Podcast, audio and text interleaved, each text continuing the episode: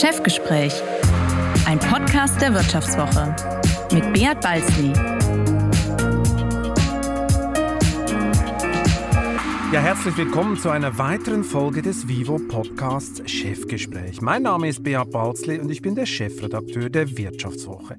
Reichtum schreibt bekanntlich filmreife Dramen. Je mehr es zu verteilen gibt, umso heftiger streiten die nachfolgenden Generationen darum. Intrigen, Prozesse und Fäden haben schon so mancher milliardenschweren Dynastie zugesetzt und mitunter das Lebenswerk des Patrons gefährdet. Kaum eine Familie ist davor gefeit, außer man macht es richtig. Womit wir bei meinem heutigen Gast wären. Er konsumiert Hörbücher im exzessiven Stil, kauft auch Kunst im exzessiven Stil, lässt Pferde für sich rennen, erfand de facto die Champions League, sanierte mal einen Saftladen, eroberte die Schweizer Nationalmarmelade, saß in den Chefetagen von Atlantikbrücke und Industrieverband, sorgt sich um den Abstieg Deutschlands im globalen Wettbewerb und kümmert sich auch mal um bedrohte Bienen. CDU-Veteran Dr. Arend Oetker ist der Urenkel von August Oetker und damit ein Spross der berühmten Bielefelder Backpulverdynastie. Seine Holding hält Beteiligungen an den Marmeladenmarken Schwartau und Hero, dem Saatguthersteller KWS, einer Ostseefährlinie und einem Bildungskonzern. Während sich seine Bielefelder Verwandtschaft in den letzten 15 Jahren um die Macht im Familienkonzern zoffte, hat Arend Oetker die meisten Anteile an seiner Holding längst ganz entspannt und ohne Aufsehen an seine fünf Kinder überschrieben. In der Ruhe liegt offenbar die Kraft. Hallo, Herr Oetker, schön, dass Sie heute bei mir sind. Hallo in die Schweiz. Natürlich. Also ich bin noch in Düsseldorf, ja. aber bald in der Schweiz. Herr Oetker, bevor wir dem Geschäftsmodell Marmelade auf den Grund gehen und Sie mir am Ende dieses Podcasts Ihren größten Traum verraten, habe ich eine persönliche Frage. Sie haben sich von dem französischen Schriftsteller und Sozialkritiker Marcel Proust das Monumentalwerk auf der Suche nach der verlorenen Zeit als Hörbuch angehört. Monumentale 156 Stunden lang.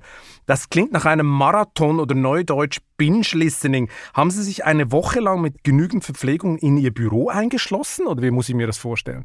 Ich habe das nicht in einer Woche gemacht, sondern in mehreren Zügen. Also das kann man nicht sagen. Man kann es nicht verdauen in einer Woche. Das kann man auch, aber das habe ich nicht gemacht. Ich habe immer wieder gehört, in Abständen, das hat sicher über einen Monat gedauert, würde ich sagen. Ja, also wenn ich Zeit hatte, habe ich das, höre hör es auch laut, also nicht, nicht mit, mit einem Hörer da, das mache ich nicht. Also ich höre das laut und das mache ich sehr oft und sehr gerne. Auch jetzt wieder, wenn ich nach Teneriffa in Urlaub fahre, mache ich es für ein Buch über das Sauerland. Ja, das Sauerland. Und dann als Lebensform. Ja, das kenne ich nicht, das nicht, muss ich sagen. Aber ich muss mal zurück zu diesem Prost-Buch. Äh, ähm, das ist ja wirklich ein Monumentalwerk. Was fasziniert Sie so an diesem Stoff? Also es ist ein ungeheuer detailverliebter, akribischer Beobachter jeder einzelnen Person und auch der Beziehungen der Personen zueinander, die das äh, so fasziniert macht. Ein sprachliches, sehr gut übersetzt, übrigens ins Deutsche. In Französisch kann ich nicht. Ja, und insofern kann ich nur sagen, es war für mich ein Riesenerlebnis. Genauso wie den Mann ohne Eigenschaften. Das sind 1700 Seiten, aber nur 150 habe ich gelesen vor Jahrzehnten. Und jetzt habe ich sie ganz gehört. Irene Prosts Werk handelt ja unter anderem von dem schwierigen Versuch des sich Erinnerns an die Kindheit und die Jugend. Richtig. Wenn Sie sich das fragen, an was erinnern Sie sich am liebsten in Ihrer Jugend? An den Einzug der Amerikaner, ja, und ich zum ersten Mal einen Panzer vor mir sah und einen schwarzen Menschen, also keinen weißen, einen schwarzen vor mir aus dem Panzer stieg und er mir ein Kaugummi, was ich auch nicht kannte, und Wrigley's Chocolate gegeben hat. Das ist für mich un. Das war 45, 1945. Da war ich fünf, war das hat sich total eingebrannt. Ja, das hat eingebrannt. Wer war denn später, wenn Sie so, als Sie so Teenager waren, wer war denn da Ihr Vorbild? Wer hat Sie am meisten geprägt in der Jugend? Also zwei Leute haben mich sehr geprägt. Eigentlich mein Onkel Rudolf August Oetker, der Chef der, der Dynastie Oetker, äh, mein Onkel, mein Patenonkel auch, und mein ehemaliger Schwiegervater Otto Wolf von Ammerung. Aber unterschiedlich. Der eine mehr politisch und der andere mehr unternehmerisch. Und äh, Rudolf Oetker, der hat Sie wie, wie geprägt? Unternehmerisch. Er hat nie alle Eier in einen Topf gelegt, sondern unterschiedlich, ja, in unterschiedliche Beteiligung, Risikostreuung gemacht und das war mein Vorbild auch für mein eigenes Leben. Ja, zu Herrn von Ammerung kommen wir später dann nochmal. Ich muss nochmal zurück zu Marcel Proust, weil das ist eigentlich eine total spannende Geschichte und sehr schillernd. Ich meine, Sie haben ja was gemeinsam mit Marcel Proust. Sie beide wurden ja in eine reiche Familie geboren. Sie sind auf einem Rittergut in Detmold aufgewachsen. Wann haben Sie eigentlich gemerkt, so also als Kind, dass Sie anders sind als die anderen Kinder? Also, dass Ihr Wohnzimmer vielleicht viermal so groß ist wie das von Ihren Schulkollegen. Also, wann haben Sie das gemerkt? Ach, eigentlich. Wir waren eigentlich eine Klassengemeinschaft. Ich, die haben mich dann auch die Klassengemeinschaft zum Klassensprecher gemacht und die Schule zum Schulsprecher. Aber da war jeder irgendwie gleich. Also nicht, dass ich da große Unterschiede. Ja, das gut, die kamen dann auch. Aber so ein Rittergut ist ja jetzt schon ein bisschen was anderes. Bei, zum Rittergut was anderes aus als eine normale Wohnung. Da haben Sie vollkommen recht. Ja, und das war schon ja, wahrscheinlich für die anderen etwas beeindruckender als bei denen zu Hause. Das mag so sein. Aber das hat menschlich keine Rolle gespielt. Wir, wir saßen auf einer Ebene. Und ich habe mich das übrigens zum Prinzip gemacht. Ich habe mich nie erhöht gefühlt über die anderen. Ich war Primus und der Paris, aber nicht Vorgesetzter. Das gilt auch für mein ganzes Leben. Ja, Sozialkritiker Proust ging durchaus spöttisch mit der Dekadenz seiner wohlhabenden Gesellschaftskreise um. Wie sehen Sie Ihren Reichtum im Rückblick? Sind Sie immer auf dem Boden geblieben? Ganz sicher. Also ich habe nie abgehoben und ich habe mich auch nie als über den anderen empfunden. Ich habe mich immer als primus inter pares empfunden. Und so war es auch mein ganzes Leben mit meinen Partnern. Ich war nie der Vorgesetzte. Ich wusste, dass andere vielleicht sogar besser sind als ich. Zumindest teilweise. Und deshalb habe ich mich so verhalten, wie ich es Ihnen jetzt gesagt habe. Aber nicht abgehoben, das ist ja ein bisschen arg tief gestapelt. Es hat mal jemand über Sie geschrieben, Sie seien der Lord von Berlin und äh, man hat einen Pferderennstall, man sammelt Kunst, das gehört zur Grundausstattung. Das wirkt ja nicht wahnsinnig bodenständig. Ja, das ist aber trotzdem so. Ich habe noch als Kind, äh, weiß ich, Rüben gejätet, um ein Beispiel zu sagen. Ja, also das war, ich habe natürlich Pferde, das weiß ich, und vielleicht auch mein, mein Sohn Leopold, der ist vielleicht mehr äh, wie ich noch äh, ein, ein Herr, würde ich sagen, das war ich schon vielleicht doch, sonst hätte ich mich nicht als irgendwie als Führungsperson akzeptiert oder so, ja. gewählt, ja, akzeptiert. Ja, das ist schon, schon möglich. sonst hätte mich nicht zum Klassensprecher und später zum Schulsprecher gemacht. Das Aber stimmt. so ein Pferderennstall, das ist ja schon ein bisschen abgehoben, oder? Nein, nein, Rennstall, Rennstall. Ich habe drei Pferde, das ist genau alles. Also das ist kein Rennstall, Rennstall, das ist ein Renntrio. Ja. Okay. Ja, ein, ein Renntrio. Genau. Okay, bleiben wir beim Renntrio. Ja. Aber ich meine, äh, gehen wir nochmal schnell zu Kunst. Das ist ja auch, äh, das ist schon fast per Definition abgehoben. Ich meine, wenn Sie Millionen in den Kunstmarkt gepumpt haben, Sie gehören zu den wichtigsten Sammlern weltweit, ist das dann ein Investment gewesen oder eine Flucht in eine Welt, Nie. die nicht so mit Ihrem rationalen Alltag zu tun hat? Genau das Letztere, aber keine Flucht, sondern ich habe mich von den Künstlern inspirieren lassen. Ja, ich bin auch natürlich mit so meine, sowohl die erste als auch die zweite Frau sind sehr kunstaffin. Also ich bin mehr musikaffin, ja, und ja, und ich höre gerne, sonst würde ich, würde ich auch die Hörbücher hören. Aber äh, die Kunst hat mich auch finanziert, weil die Künstler sensitiv sind. Sie, sie spüren sozusagen die Zukunft. Und als Unternehmer habe ich mich in dieser Form ähnlich äh, gesehen wie die. Die Künstler sind auch Unternehmer in anderer Hinsicht. Welche Künstler haben Sie denn am meisten inspiriert? Oder gibt es so, gibt's so Momente oder Anekdoten, wo, Sie, wo ja. Sie sich noch gerne daran zurückerinnern? Ja, ich meine, ich habe hinter mir ist ein Bild, ja, das können Sie nicht sehen, aber das ist Alighiero Boetti. Das sind, ist von afghanischen Frauen die Weltkarte gewebt, ja, und entworfen von dem italienischen vor über 30 Jahren verstorbenen Künstler Alighiero Boetti. Das zum Beispiel inspiriert mich heute noch. Und das ist, da sehen Sie die muslimische Welt äh, in Farsi, das, die ganze Welt in Farsi, das heißt in Persisch, und sehen noch die Sowjetunion. Das ist sozusagen, ja, zu der Zeit ist das noch gemacht worden. Sie sehen noch die DDR.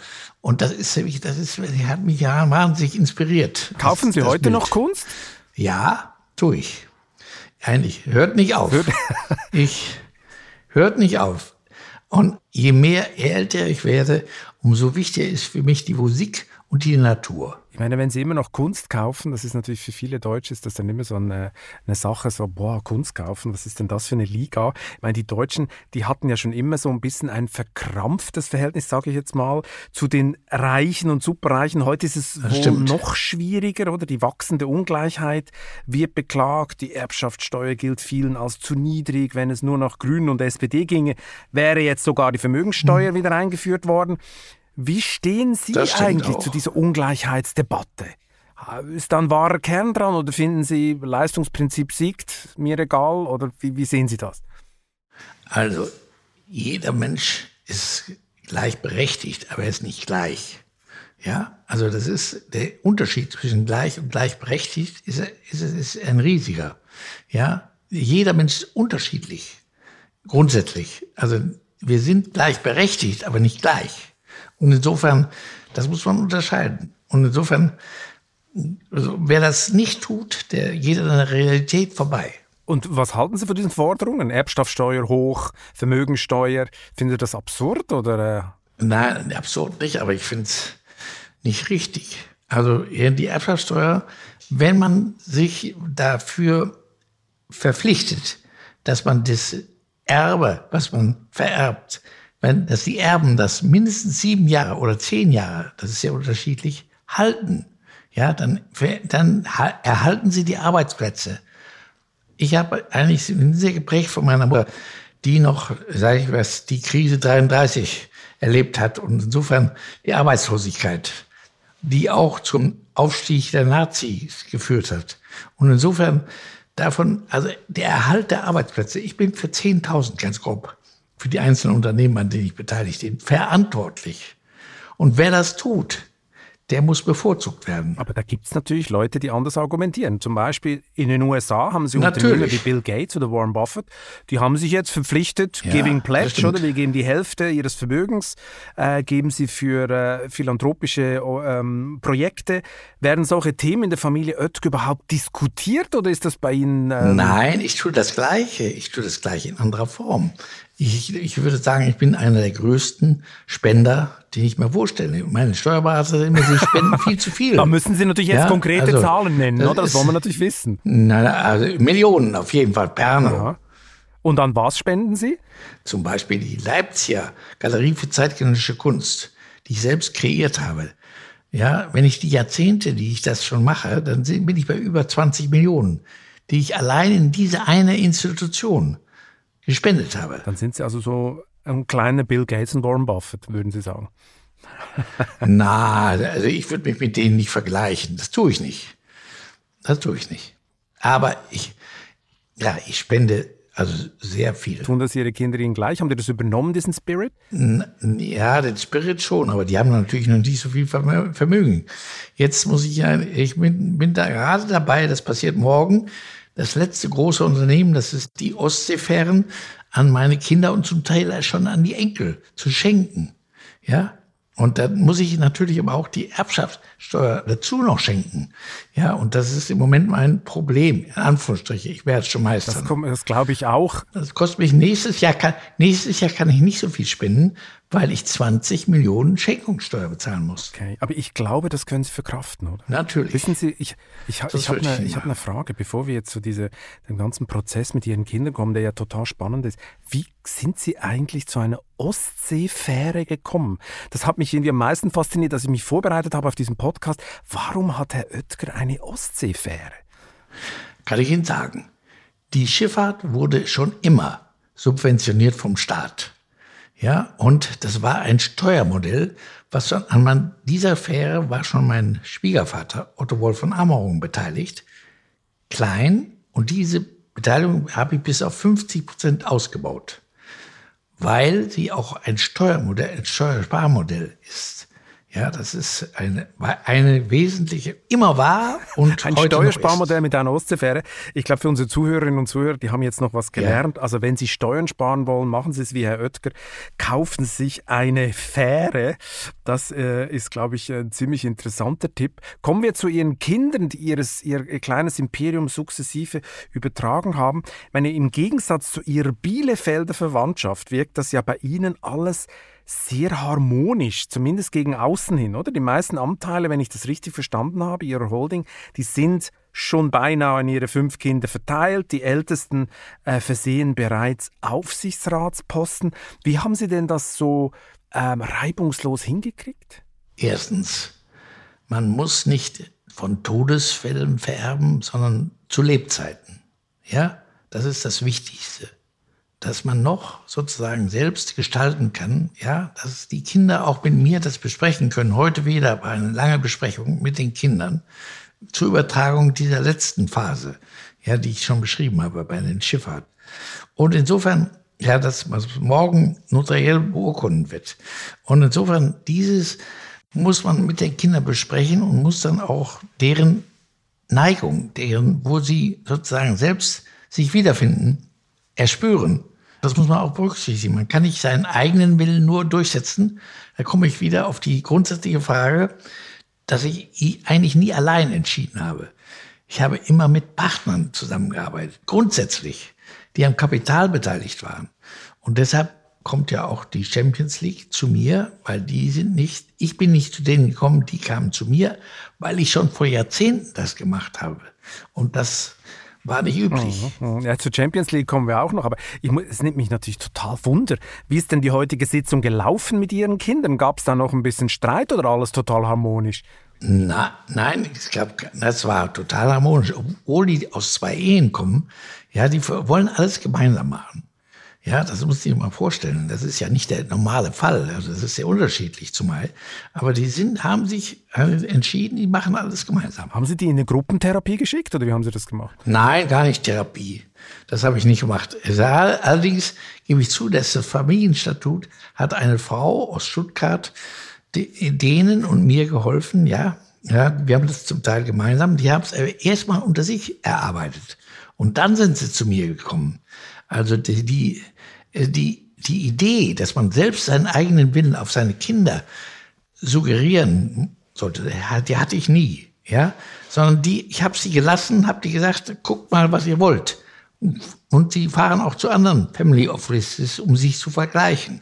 Ja, und sagen, was machen, was sollen wir machen? Und das kann man nur befürworten. Also bei Oetkes wird eigentlich basisdemokratisch äh, vererbt, oder? Also was will die Basis, was will die nächste Generation? Ja, so ist es, so ist es, so ist es. In dem Sinne ja.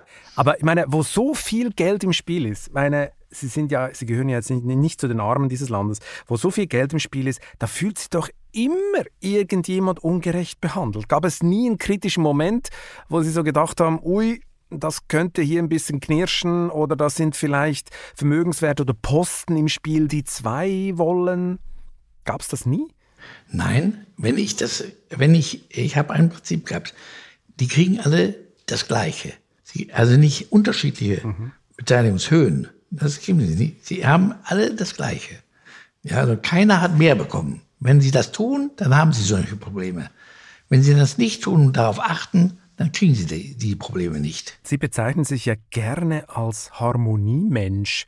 Äh, ist das dann auch so ein Grund gewesen, dass Sie da möglichst äh, Streit vermeiden wollten, weil Sie das nicht aushalten? Das stimmt auch. Das, also ich bin eigentlich auf Harmonie. Am Streit kann ich nicht gut. Da kann ich nicht. Wenn ich mich mit Mitarbeitern streiten, das schon, geht schon gar nicht. Ja, aber auch mit meinen Kindern schon gar nicht. Also das geht nicht.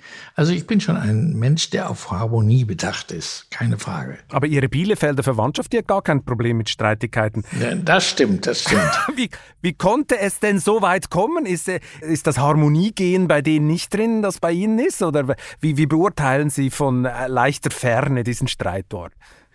Ich, äh, ich bin sehr froh und ich glaube, alle sind froh, dass dieser Streit beendet ist. Das wirkt sich letztlich auch auf die Unternehmen aus und das ist nicht gut. Und insofern kann ich nur sagen, ich bin sehr froh, dass die sich, was ich ihnen von Anfang an schon empfohlen habe, was ja mit meiner Mutter und ihrem Bruder schon der Fall war. Also das Erbe zu teilen. Ja?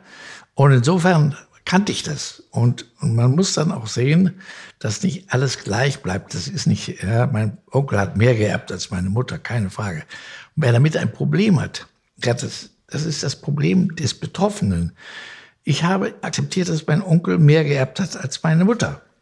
Das, ja, das können manche nicht. Das gebe ich zu. Also Sie meinen, man muss genügsamer sein, oder wie? In so einer Position. Genügsamer. Wer genügsamer ist, krieg, wird letztlich gewinnen. Dem genau Genügsam genau blüht die höchste Rendite. Haben die Bielefelder denn auch mal bei Ihnen angerufen und gesagt, hey Arend, wir brauchen jetzt deine Vermittlung, wir brauchen mal Tipps, bei dir läuft das so gut und bei uns überhaupt nicht? Na, ich habe es vergeblich versucht, um, um, um klar zu sagen, aber es, das war irgendwie verharzt, ja. Und ich kann nicht sagen, woran das lag. Ja, und so, da kann ich auch letztlich, ich bin ja nicht, ich stecke nicht in denen drin. Ich habe gewisse Vermutungen, aber das würde ich jetzt nicht äußern. Das dürfen Sie gerne, wir sind ja hier unter uns. Ah, nein, das sind wir nicht. ja, ja, also. Wenn Sie sagen, ähm, Sie hätten es auch versucht, wie muss man sich so einen Versuch vorstellen? Gab es dann so eine Schlichtungssitzung, wo Sie sich, wo Sie allen mal ins Gewissen geredet haben oder wie ging das? Äh, nein, ich war kein Schlichter, war ich auch nicht. Dazu wurde ich auch nicht gebeten. Ja, ich habe es nur, ich habe nur meine Meinung gesagt. Und das haben alle gehört. Also Sie haben, Aber ich wurde nicht gefragt. Sie haben richtig auf den Tisch gehauen, nehme ich an. Nee, ich habe nicht auf den Tisch gehauen, sondern ich habe, ich habe gesagt, ja, ich habe versucht, Ihnen ins Gewissen zu reden. Und hat man Sie verstanden? Offenbar nicht. Offensichtlich nicht. Jetzt ja. Letztlich ja. Letztlich das ja. Dauerte aber sehr lange. Wir haben letztlich das, es hat über zehn Jahre gedauert. Ja, das stelle ich mal vor.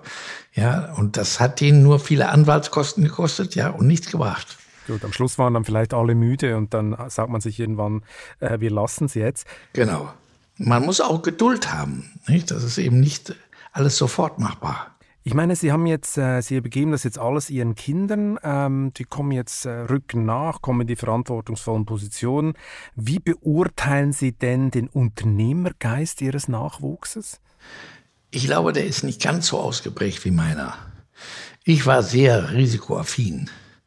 Ja, das sind die Deutschen eigentlich grundsätzlich nicht. Die sind, die sind hier, äh, Versicherungs- affin. Ja, die wollen sich alles versichern. Ja, deshalb ist ja auch die größten Versicherungskonzerne, Allianz und Münchner Rück der Welt, das sind Versicherungsunternehmen.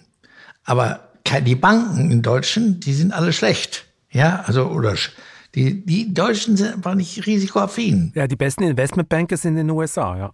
So, so, ist es, so ist es, ja. Die USA ist grundsätzlich risikofreudiger. Das heißt, Ihre Kinder, äh, Ihre Kinder würden Sie... Sind nicht ganz so, sind nicht ganz so wie ich. Also, ich würde sagen, auch heute, das konnte ich so äh, draus hören, wir müssen darauf achten, dass wir nicht so hohe Risiken eingehen wie, wie unser Vater. Das war so ein Satz, oder wie? Ja, also so, so, so ein Satz, ja. Ich habe das schon, ich, mhm. ich habe es ja diversifiziert, wie Sie wissen, ja. Also ich habe nicht alle Eier, wie mein Onkel auch, in einen Korb gelegt. Also das allein genügt nicht. Also vielleicht denen. Mir hat's genügt. Aber wo haben Sie denn so ein hohes Risiko eingegangen? Auf was haben die denn das gemünzt? Gab es dann mal bei Ihnen eine Investition, die komplett in die Hosen ist, oder? Ja, natürlich gab es das auch. Ja, ich erinnere mich zum Beispiel, wir hatten in Schwartau hatten wir eine Bonbonfabrik. Unser größter Konkurrent Stork. Ich habe nie, obwohl es ein guter Bekannter, fast freundschaftlich verbunden ist, letztlich habe ich aufgegeben. Ja, ich habe es nicht geschafft, gegen ihn erfolgreich zu konkurrieren. Das hat nicht geklappt. Das war eins der Beispiele, die ich jetzt nennen kann. Und dann haben Sie die Bonbonfabrik gleich ganz geschlossen oder, oder verkauft? Ja, ja, ich habe sozusagen, die konnte ich gar nicht mehr verkaufen. Ich habe sozusagen das Inventar verkauft an Stock. Ja. An Ihren so Rivalen. Das ist ja der totale ja, Offenbarungszeit, so war das dann von Ihnen. Ja, das war's, in der, ein partieller. Aber das ist ja so, Sie können nicht alles richtig machen. Es muss sein, dass Sie, Sie müssen mehr richtig machen als falsch, sonst geht's schief. So ist es, so ist richtig. Ich meine, Sie gelten ja eigentlich, jetzt mal abgesehen von dieser Bonbonfabrik oder vielleicht noch ein paar anderen Familiengeheimnissen, gelten Sie ja als begnadeter Sanierer. Ich glaube, das Erbe Ihrer Mutter mussten Sie ja auch mal ein bisschen auf Vordermann bringen, als Sie das übernommen haben. Zuerst kam diese von Ihnen als Saftladen bezeichnete Saftfabrik Altländer Gold dran. So ist es. Äh, und dann die Nähmaschinenfabrik Kochs Adler. Ich meine, wo zahlten Sie eigentlich da das größte Lehrgeld oder hatten Sie gleich von Anfang an Erfolg? Nein, das hatte ich nicht. Und es hat auch nicht sofort geklappt. Ich wusste gar nicht, als ich das mit 28 übernommen hatte, ich hatte nichts als eine Banklehre. Ja, und war Reserveoffizier. Aber was wollen Sie damit machen? Ja, also dies war ein mühsames, ich war, ich wusste nicht ein und aus habe mir als erstes wieder einen Freund, mit dem ich gemeinsam Examen gemacht habe, der war, der war, hatte das Examen mit eins gemacht, ich nur mit zwei. Da fehlte wenige Pünktchen, dass ich auch eine Eins hatte. Ich hatte nur eine zwei. Und dann äh, habe ich den aber nach einem halben Jahr dazu gewinnen können, zu mir als mein Mitarbeiter persönlicher Art zunächst und dann später als mein Partner, ja, hineinzukommen. Da habe ich noch einen zweiten, der war nach Jahren später, habe ich gesagt, wir beide schaffen das nicht allein. Lass uns einen anderen dazu holen. Das war Lutz Peters und der war kurz vom Partner bei McKinsey und der hat sich zum Gelächter seiner mit ja, möglichen Partner bei McKinsey dazu entschieden, in, den, in die Marmeladenfabrik Marmeladen statt McKinsey ja, ist natürlich ja, nicht so cool, war, oder? Ja, das ist schon richtig. Ja, so ist es. Das hat sich für ihn und für mich natürlich sehr ausgezahlt, langfristig. Über ich meine, 30 Jahre. Ja so, Sanieren, Sanieren wurde ja so ein bisschen ein Hobby von Ihnen. Ich meine, den milliardenschweren Eisenhandel von Otto Wolf von Ammerungen mussten Sie ja auch faktisch sanieren. Am Ende konnten Sie ihn, glaube ich, 1990 an Thyssen verkaufen. Was hat eigentlich Ihr Ex-Schwiegervater falsch gemacht in diesem Milliardenkonzern? Äh, ich würde sagen, er hat, er war ja BDI. Präsident des genau. Industrie- und Handelstages, ja. Und das hat ihn zu viel Zeit gekostet. Und das war immer, das hat ihn, ja, da hat sich da mehr, mehr um diese Ämter gekümmert, die öffentlichen Ämter und nicht um sein eigenes Unternehmen. Das war sein Fehler. Deshalb später auch immer darauf geachtet, obwohl ich viele öffentliche Ämter habe, verging das Unternehmen immer vor, vor den Ämtern. Ich meine, Otto Wolf war ja, war ja eine spannende Figur. Der galt ja als umtriebiger Geschäftsmann, äh, zum Beispiel Begründer des Osthandels und er hat quasi, er hat quasi die Champions League miterfunden. Sie haben es vorher schon ein bisschen angedeutet. Wie, das wie genau, nicht. genau, aber das wie genau nicht. lief diese Geschichte? Sie waren ja involviert, glaube ich, Sie beide, oder? Nein, nein, er hat es gar nicht empfunden, sondern es war, ich hatte es, glaube ich, schon erwähnt. Adolf Dassler starb.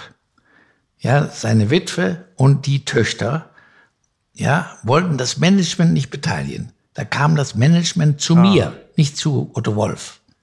Ja, weil sie wussten, der beteiligt die Messmanager am Kapital. Das hat nicht jeder gemacht zu der Zeit. Also vor 30 Jahren, über 30 Jahren. Und insofern habe ich das gemacht. Und das war der Grund. Und dann habe ich meinen Schwiegervater, bist du mit von der Partie? Sofort er war, weiß ich was, Kuratoriumsvorsitzender 1. FC Köln.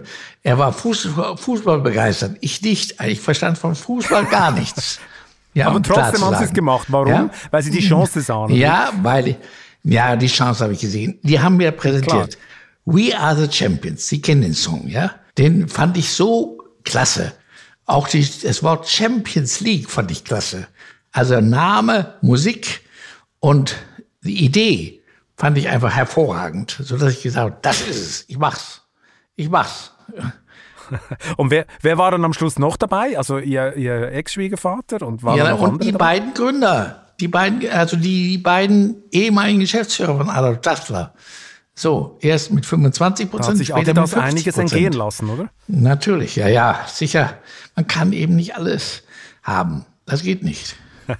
Das stimmt. Das wurde dann zur totalen Geldmaschine. Meine, Sie haben vorher erwähnt, äh, Otto von Ammerungen sei, hätte Sie sehr geprägt, neben Rudolf von äh, Rudolf Oetker. Warum hat er Sie so geprägt oder wie würden Sie das umschreiben? In der politischen Einschätzung, ja, das hab, da bin ich ihm gefolgt. Ja, also in vielen, nicht nur was den Osthandel betrifft, sondern auch vieles andere, wie man sozusagen Politik und Wirtschaft versöhnt miteinander und wie die Wirtschaft von der Politik lernen kann und umgekehrt. In dieser Frage fand er bei gut. Aber ich meine, er war ja auch ein bisschen umstritten, oder? Wenn, ich meine, ich habe mir das mal angeguckt, meine, während des Krieges soll er ja Wolfram für die Nazis in Portugal beschafft haben. Es gab auch Spuren zu Vermögen in der Schweiz, die von Juden stammten. In einer TV-Dokumentation hat man ihn sogar den Hehler Hitlers genannt. War das mal ein Thema zwischen Ihnen beiden? Gab es so etwas wie eine Aufarbeitung der Vergangenheit? nein, nein. Das war es das war's nicht. Das war es nicht. Ja, also das ist alles hinterher passiert. Ja, ja, genau. Ähm, Nach seinem Tod. Ja, ja, aber das ist natürlich so ein bisschen ein dunkles Kapitel. Aber äh, darum sind wir auch schön gleich beim äh, Thema Schweiz. Die Schweiz tat sich ja mit der Aufarbeitung auch lange sehr schwer, was damals alles so passierte. Dem Attraktivität des Standortes mhm. hat das allerdings überhaupt keinen Abbruch getan. Spätestens 1995 kannte sie dort ja fast jedes Kind. Sie haben nämlich den Lebensmittelkonzern Hero erobert und sich damit die Nationalmarmelade einverleibt, die Königin der helvetischen Konfitüre oder Konfi, wie wir Schweizer sagen. Das war natürlich ein schwerer Schlag für unsere Volksseele. Wer hat sie eigentlich auf die Idee gebracht? Gab es vorher schon Drähte in die Schweiz oder wie, wie kam dieses Deal zustande? Ich, ich habe es mit meinen Partnern des Peters und Werner Holm, wie schon gesagt, vorher schon versucht. Ja, erst beim vierten ah, Versuch ist es mir gelungen. Sie haben es schon mehrmals versucht. Schließlich, ja. Also es war, ja, mehrere Versuche habe ich gemacht.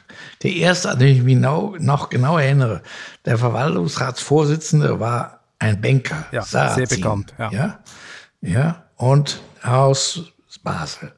Und insofern da weiß ich, da können Sie, dann habe ich zuerst besucht und habe ihm die Idee verkauft, ja. Und da hat er gesagt, Sie können Ihren Kaffee zu Ende trinken. Aber das passiert nicht. Das war eine klare Ansage. Ja, wir, wir, wir werden die Aktien vererben. Ja, aber nicht, nicht verkaufen. Gut, aber am Schluss hat es dann doch geklappt. Meine, Sie haben bei Hero schrittweise zugekauft so und die Kleinaktionäre, die waren damals ja. not amused, da kann ich mich noch erinnern. Die Neue Zürcher Zeitung ja, hat geschrieben, stimmt. es sei ein reichlich intransparenter Deal, den Sie da durchgezogen hätten. Konnten Sie die Kritik nachvollziehen? Nein, es war eine ganz offene Übernahme. Echt? Ja, Schweizer ich kann aber schon verstehen. ja, die Schweizer haben es nicht gerne gesehen oder manche nicht. Aber letztlich sind die Schweizer doch so gewesen, dass die Mehrheit dann, äh, aber ich konnte, ich habe erst die, die, Mehrheit der Stimmen bekommen, nicht mhm. die Mehrheit des Aktien. Ja, also das, sowas gab es noch zu der Zeit. Ja, und insofern war es, wie Sie schon gesagt haben, schrittweise nur möglich. Ja, am Ende gehörte ihnen Hero und Hero war am Ende Eigentümerin von Schwartau, also große, große Teile ihres Vermögens waren jetzt plötzlich in der Schweiz gelandet. War das eine einzige große Steuersparaktion, diese ganze Operation? Nein. Ich will Ihnen mal sagen, wir wollten international werden. Wer kann außer Deutsch und Schweiz Schwartau aussprechen? Niemand.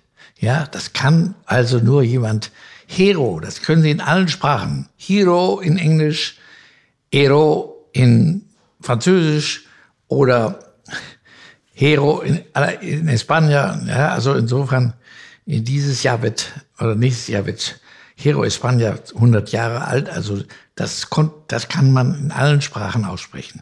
Das war ein Kommunikationsschritt, nicht nur ein Steuerspar. Ja, es hat also Vorteile gehabt. In der Schweiz, wissen Sie besser als ich, kann man gewisse Steuern kantonal verhandeln. Das gibt es eigentlich woanders nicht. So ist es. Das gibt es in Deutschland schon gar nicht.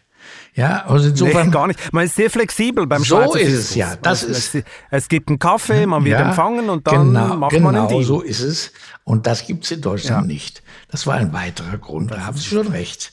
Ja, und insofern, beides kommt zusammen. Und insofern, Jetzt sind, jetzt, allerdings, jetzt sind wir an der Grenze. Jetzt überlegen wir das Ganze umgekehrt.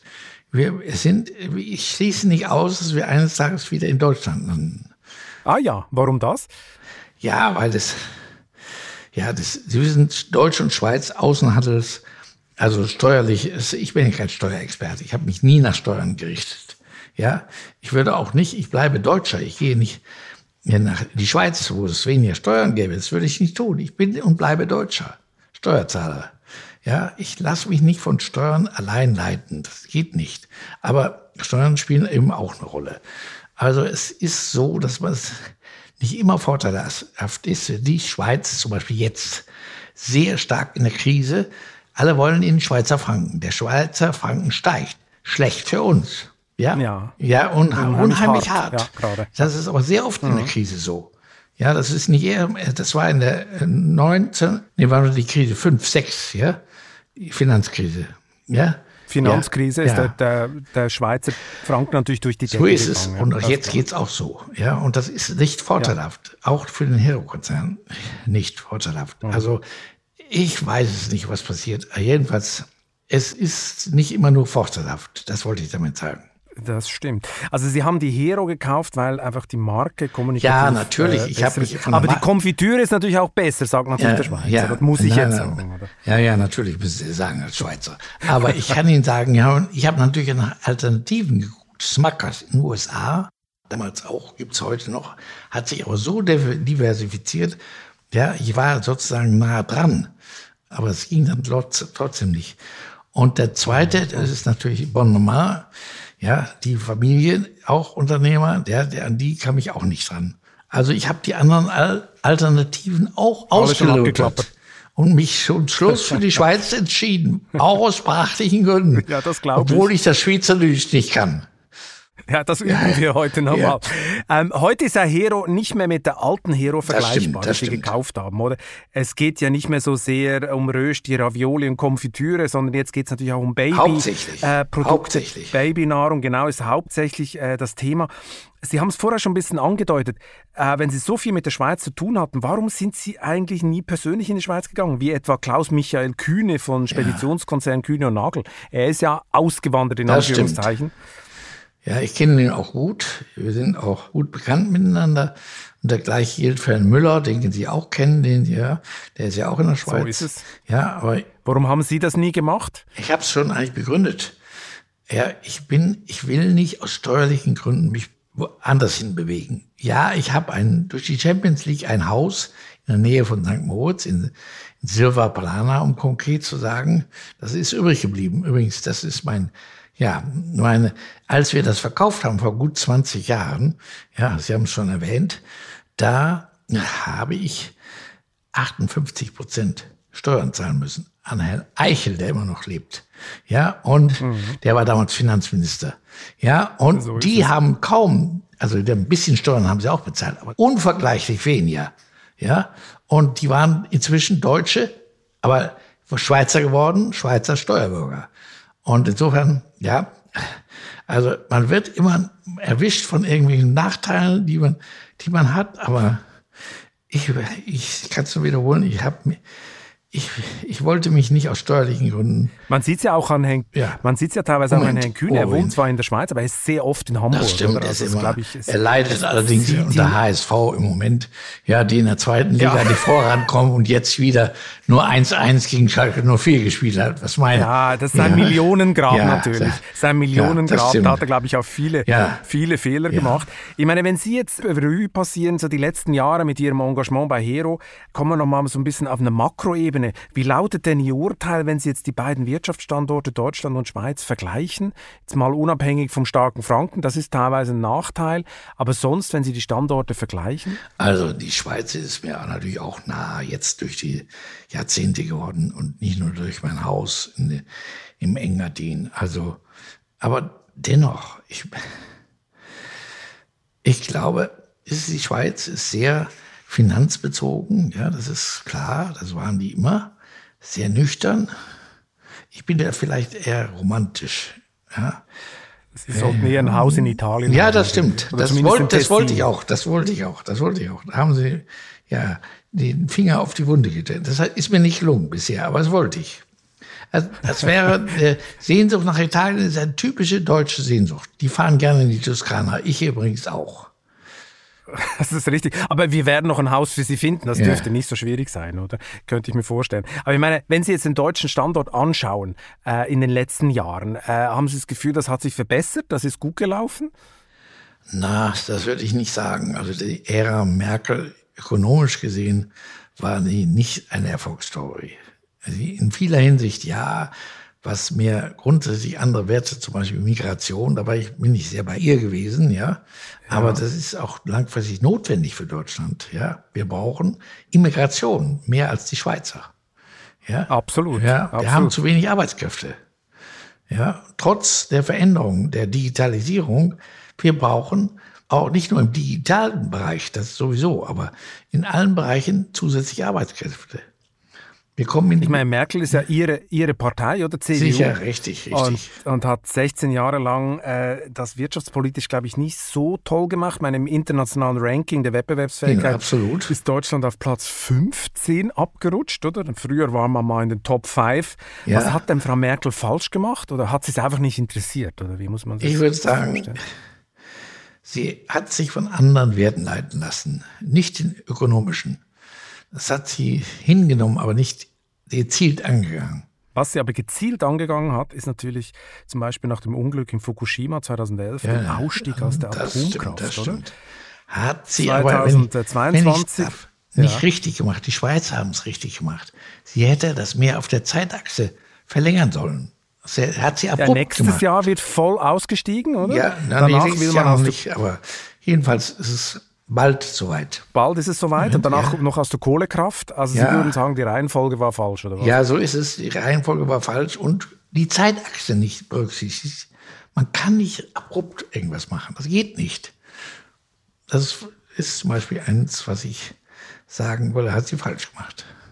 Sie waren ja mal Teil eines energiepolitischen Appells, mhm. der 2010 längere Laufzeiten für AKWs forderte. Mhm, das würden Sie heute auch noch unterschreiben? Ja, das würde ich auch noch unterschreiben. Würde ich ja. Jetzt ist man zwar äh, in, in Deutschland massiv in der Minderheit, aber Natürlich, äh, so ist es. In, in, im, globalen, ja. im globalen Vergleich überhaupt Franz nicht. Oder? Wenn die, Franzosen, Franzosen, oder die Schweizer fragen, würden sie anders reagieren. Ich, ich reagiere da wie die Franzosen und die Schweizer. Aber wer die Schweizer also ich bin da bei den Schweizern. Die wollen langfristig auch aus der Kernenergie raus, aber eben so genau. langfristig genau. und nicht kurzfristig. Mhm, mhm. Also Sie meinen, das war ein bisschen eine ja. Hauruck-Aktion von Frau Merkel. So ist es. Ich meine, Deutschland soll ja bis 2045 klimaneutral werden. Richtig. Dazu braucht es ja Unmengen von zusätzlichem Strom. CDU-Wirtschaftsminister Peter Altmaier ist mit der Energiewende, glaube ich, gescheitert. Man kann es nicht anders sagen. Ja. Jetzt, jetzt muss es Robert Habeck als Superminister für Klima und Wirtschaft schaffen. Wie lautet denn Ihre Prognose für den Standort Deutschland unter der Regierung Scholz? Haben Sie das Gefühl, dass geht in die richtige Richtung? Mhm. Also ich muss sagen, ich schätze Herrn Habeck. Ja, und der hat ein sehr gutes Interview, empfehle ich auch, glaube ich, am Sonntag, anderthalb Seiten in der Frankfurter Allgemeinen geschrieben. Das habe ich meinem Sohn auch zum Lesen gegeben. Der hat es noch nicht gelesen, aber er wird es lesen. Hat mir meine Frau empfohlen. Ja, und das muss ich sagen. Das ist ein realistischer, kein Utopist. Ja, der sieht auch die, die Zeitachse der kann die Zeitachse. Das hat er im Blick. Also ich schätze ihn sehr. Und ich hoffe, dass ihn, ihm das gelingt. Mehr kann ich nicht sagen. Ja, absolut. Ich meine, er steht natürlich auch vor einer herkulischen ja, Aufgabe. Das stimmt. Weil, äh, ich meine, wenn man, uns die, wenn man sich die Stromtrasse Norden nach Süden anguckt, die neun Jahre läuft jetzt die Planung und es wurde noch keine einzige Meter Leitung verlegt. Genehmigungsverfahren dauern sieben Jahre für ein Windrad. Also da hat er wirklich was zu stemmen. So ist es. Ähm, dass so diese es. Wende überhaupt möglich ist. Ich möchte noch auf ein anderes Thema kommen. Neben Klimapolitik ist natürlich die eine Herausforderung. Das andere ist die Geopolitik, das liegt Ihnen ja auch relativ nah, weil Sie mhm. waren mehrere Jahre Vorsitzender der Atlantikbrücke und bis vor zwei Jahren Präsident der Gesellschaft für Auswärtige Politik. Hat es Sie überrascht, dass Joe Biden beinahe noch aggressiver gegen China vorgeht als Donald Trump? Nein, hat mich nicht überrascht. Das ist in der Weise fast identisch. Ja, äh, finde ich. War auch zu erwarten und bleibt auch so. Egal wer Präsident ist. Es wird geopolitisch eine Rivalität der USA und China für das ganze Jahrhundert geben. Das glaube ich auch. Und wie soll sich nach Ihrer Meinung nach Deutschland da positionieren? Das ist ganz klar. Wir müssen sehen, dass wir nicht auf China verzichten. Ja, China so weit wie möglich in die internationalen Gremien einbinden und auch die Interessen, äh, dass die äh, dazu versuchen, die Interessenidentitäten zu schaffen zwischen China und Deutschland. Also gemeinsame Joint Ventures zwischen China und Deutschland, so wie Volkswagen das hat, ja. Jetzt wollen sie das Ganze übernehmen, mal sehen, ob das klappt. Ja, aber das ist einfach, wir müssen uns auf die Seite der Demokratien, das heißt Amerika letztlich, ja, aber auch im europäischen Kontext verstehen. Ich habe immer gesagt, ich bin ein europäischer Unternehmer mit Sitz in Deutschland. Ja, wir, sehen, können es nicht mehr national. Das ist kein nationales Thema mehr. Wir können nicht sozusagen national glauben, die Energiewende irgendwie zu beeinflussen. Das geht nicht. Ja, und deshalb müssen wir versuchen, Allianzen zu bilden. Ich meine, Scholz versucht ja mit China so ein bisschen den pragmatischen Merkel-Weg zu gehen. Ist auch äh, richtig. Die Grünen und und die Grünen und FDP wollen aber Peking ganz im Sinne der Amerikaner deutlich härter sanktionieren. Das klingt so ein bisschen nach Sollbruchstelle von dieser Ampelkoalition. So ist es auch, so ist es auch. So könnte es sein. Also das ist, mhm. das wird, wird uns wahrscheinlich die vier Jahre weiterhin begleiten. Das ist auch meine Prognose. Ich meine, da ist unheimlich viel Energie drin in diesem Thema, oder? Wenn zum Beispiel der Fall ja. Litauen sieht man jetzt. Ja, Litauen hat ja seit, äh, seit sie ein Verbindungsbüro der Taiwanesen äh, beherbergen, eskaliert ja. die Lage. Die Chinesen übernehmen die amerikanische Strategie, sanktionieren exterritorial Firmen, die sich nicht nach ihren Vorstellungen verhalten. Mhm. Zum Beispiel Continental, die haben ein Werk in Litauen und eins in China. Und jetzt kommt nichts mehr durch den Zoll von ihren Produkten. Hat sich die deutsche Industrie zu sehr in die Abhängigkeit der Chinesen begeben? Ja, wie soll ich das beantworten? Es ist so, dass wir ohne China nicht mehr auskommen. Der Wachstumsmarkt ist China, nicht USA und nicht Europa. Ja? Und insofern können Sie nicht an den Realitäten des Handels und der Wachstumsmärkte vorbeigehen. Das geht nicht. Ohne China, ohne Asien insgesamt. Ja, man kann, also man muss Japan, Philippinen und Indien vor allen Dingen, ja, Indien genauso wichtig wie China.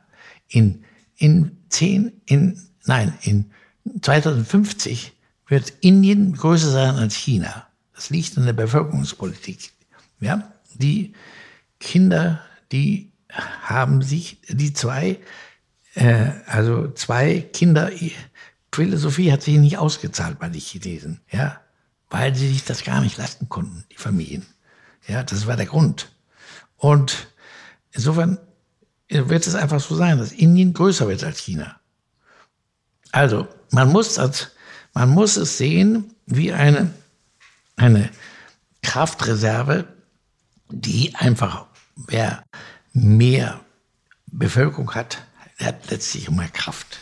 Das ist so. Aber ich meine, Daimler, Volkswagen etc., die verkaufen teilweise beinahe 50 Prozent schon ihrer Autos so ist es, So ist es, so ist also wenn Peking will, steht in Wolfsburg und Stuttgart alles still. Ja, still, so ist es. So also ich meine, man ist eigentlich, man sitzt schon in der Falle, oder? Und je mehr die, diese Blöcke eskalieren, also zwischen USA und China, umso mehr wird natürlich das Problem sein, äh, wie werden diese Konzerne sich da bewegen können. Also da, ich, da glaube ich, wird es noch mhm. einige unruhige Nacht geben. Meine, ihre ja, Schweizer Firma Hero ist ja auch ziemlich von China abhängig, glaube ich. Nein, überhaupt nicht. Noch nicht? Okay. Wir sind marginal. Wir waren mal in China. Das habe ich dann verkauft. Ah, das haben Sie verkauft. Warum denn das? Ja, ja, weil ich das Risiko genauso sehe wie Sie.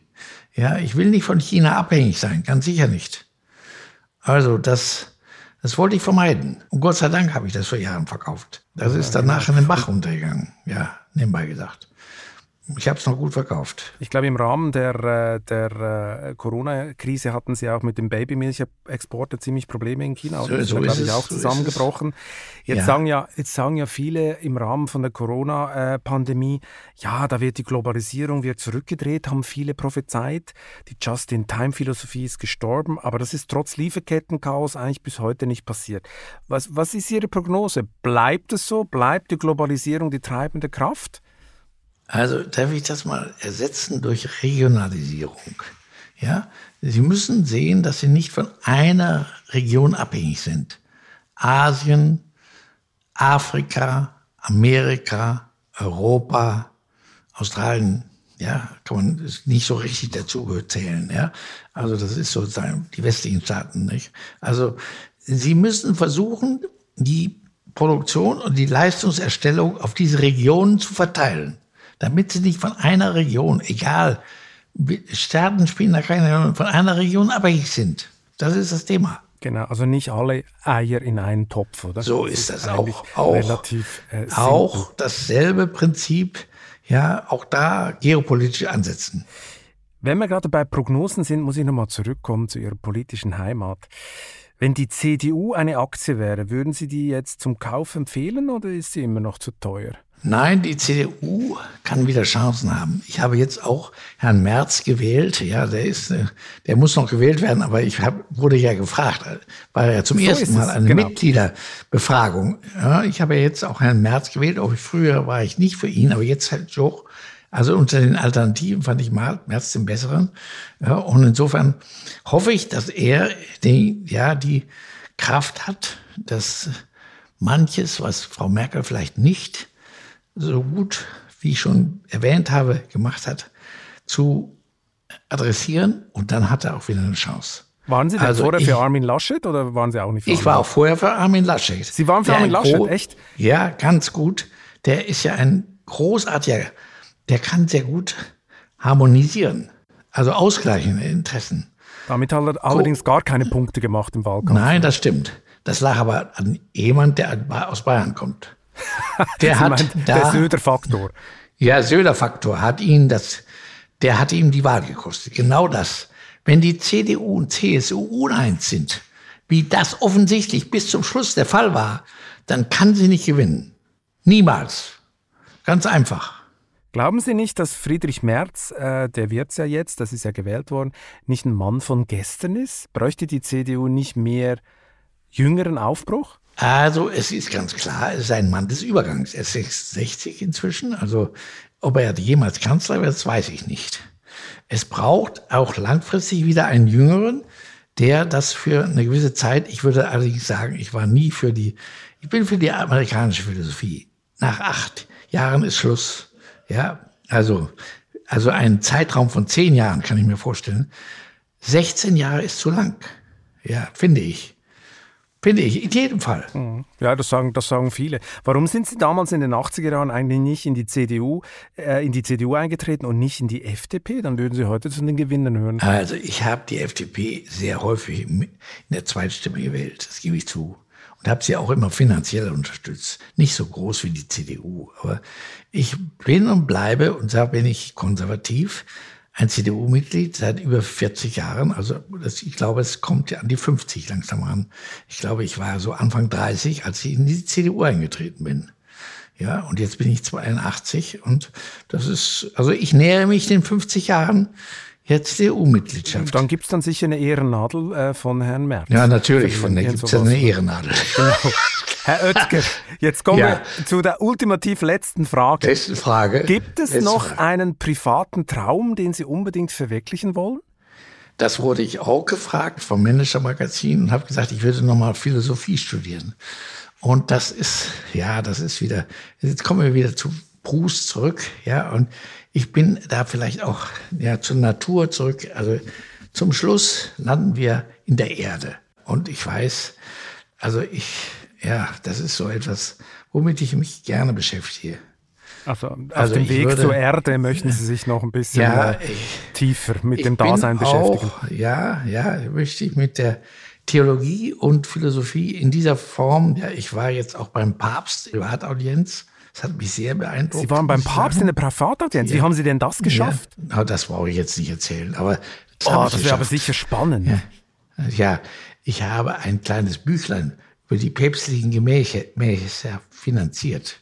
Aber das hätte nicht gereicht. Ich hatte auch einen privaten Kontakt, ja, der da geholfen hat. Also man kommt da nicht so leicht rein, das stimmt. Und was hat der Papst Ihnen äh, geraten oder was haben Sie mitgenommen aus dem Gespräch mit ihm? Er hat mir, in, er spricht übrigens Deutsch, ja.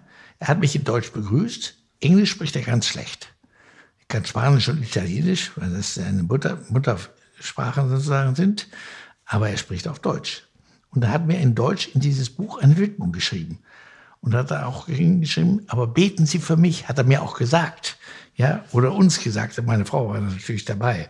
Und die ist katholisch, ich bin evangelisch. Das passt ja eigentlich. Aber er hat mich sehr beeindruckt als Person. Das passt ja zum, zu Weihnachten.